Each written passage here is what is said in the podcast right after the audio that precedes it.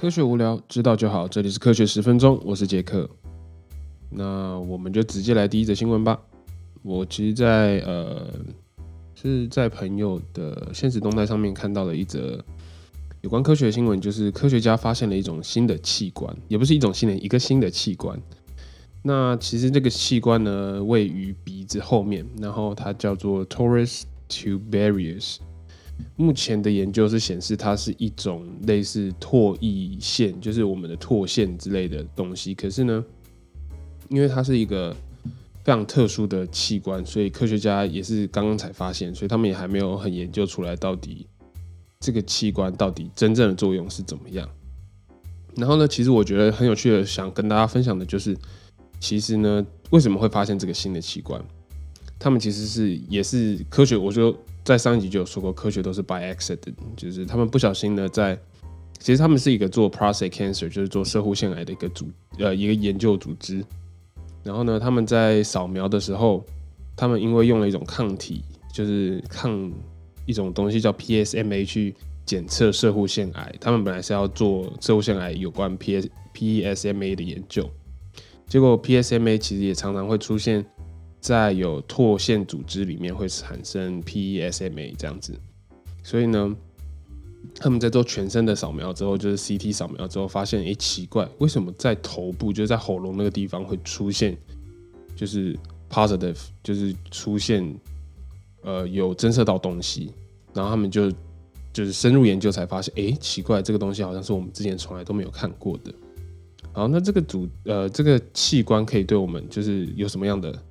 影响其实我觉得蛮蛮有用的，因为怎么说呢，就是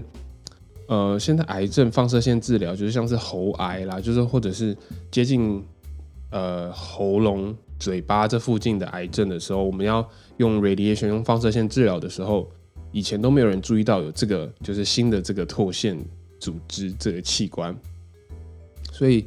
在放射线治疗的时候呢，常常其实都会把这个器官、这个组织里面的细胞全部都破坏掉，全部都是呃，就是放射线治疗的时候都会把它破坏掉。那后来其实就是这这群科学家回去追踪之前，就是有做放射线治疗在喉部这附近的呃一些 case、一些 patient，他们才知道想说，只要他们的放射线呢越靠近，他们现在侦测到这个 torus tubarius 这个组织、这个器官。越靠近，他们只要这个主器官接受到更多的辐射线，他们就会对病人产生更多的副作用，像是吞咽困难啦，讲话的时候会痛，或者是吃饭有的时候就是有问题这样子。那只要就是越远离这个器官，越没被放射线照到的话，病人就是对这些平常会用到嘴巴的活动、喉咙的活动都比较正常一点。那结论的话呢，其实我觉得。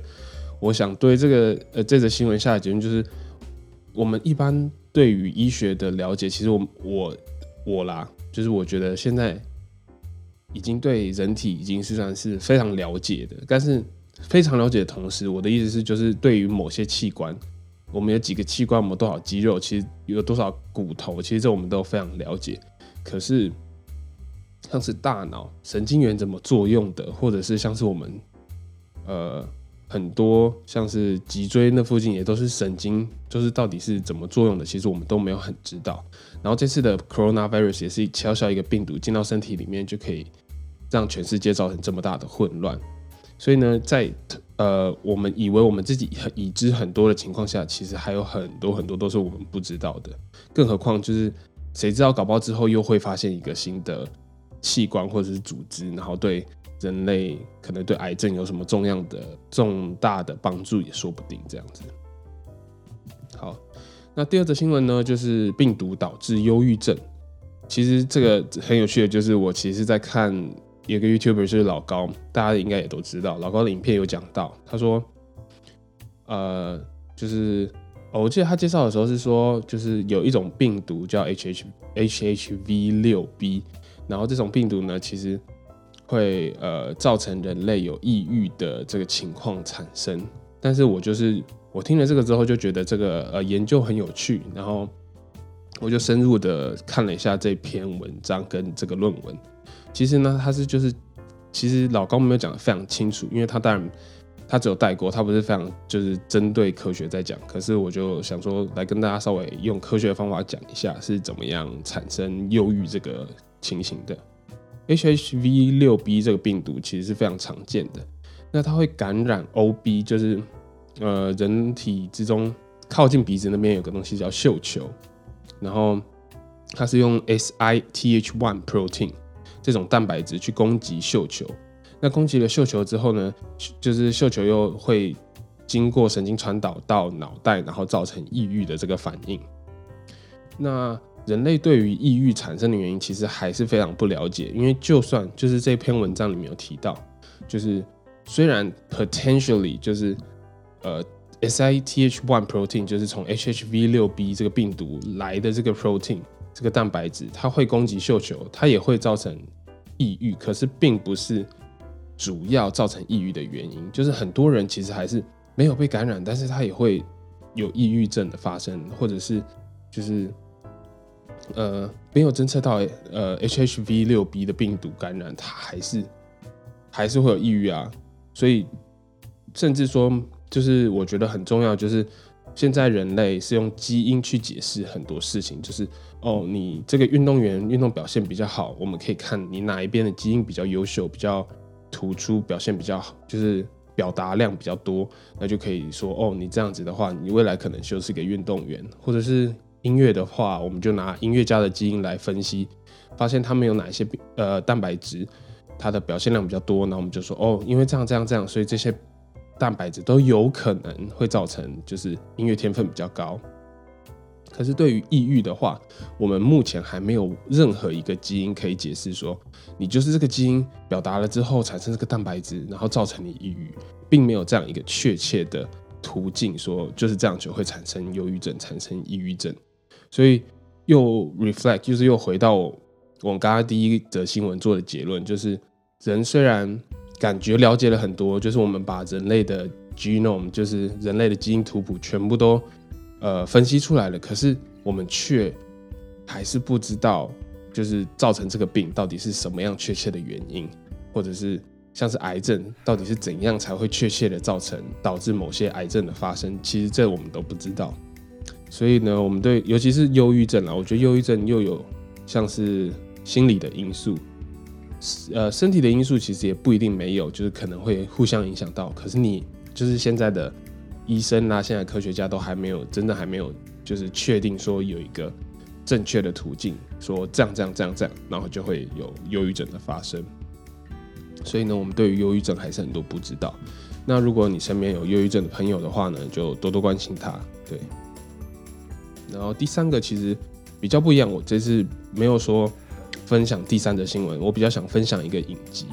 就是是的一个德国影集，目前在 Netflix 上面都有，应该。也算是蛮有名的一个影集吧，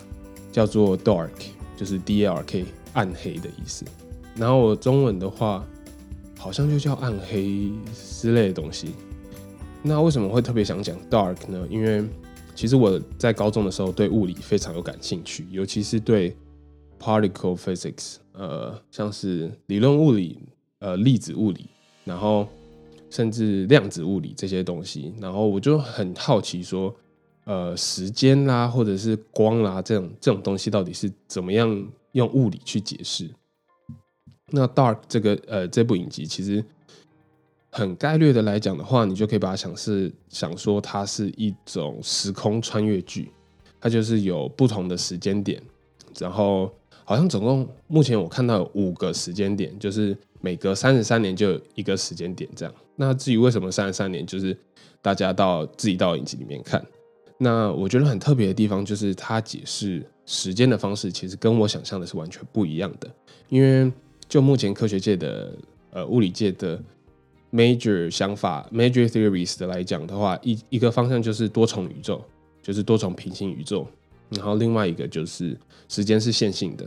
所以呢，我们就用祖父悖论来讲的话，就是如果你相信时间是线性走的话，就是没有多重宇宙的话，如果你有办法回到过去把你爸爸。杀了，或者是怎么样，那你就不会出生在这个世界上，或者是你就没有办法杀了你爸爸，因为不会让时间不会让这件事情发生。那如果是多重宇宙解释的话，就是你回到那个，就是你回到那个时间点，杀了你爸爸之后，你还是会继续存在于这个世界上，因为你杀了的爸爸是那个宇宙的爸爸，就是那个平行时空那个时间点的爸爸。那有很多个平行宇宙，就是还是有你爸爸存在，也有你会存在。可是 Dark 呢？呃，我一般来说，我都是相信，就是像是平行宇宙这样子的说法，因为我自己本身觉得比较合理啦。那 Dark 其实是用线性的方式去解释，所以我目前也还没有看完。我今天看到第二季，第二季的最后面，然后我觉得他现在有一个非常重要的事事件要发生了。如果他没有把这件事情解释好的话，我真的会觉得很生气，因为我会觉得这是 make sense。但是到现在，我认真去回想，其实他对时间是线性的解释，他其实是把时间想象成一个圆。就是 never ending，就是一直在轮回这样子。